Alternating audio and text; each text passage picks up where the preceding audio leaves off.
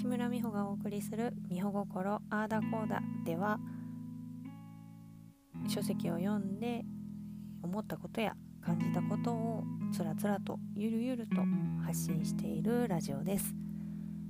日常の中でも本を読んでいるととても参考になることがあったりとか、まあ、そういう考えを持ちながら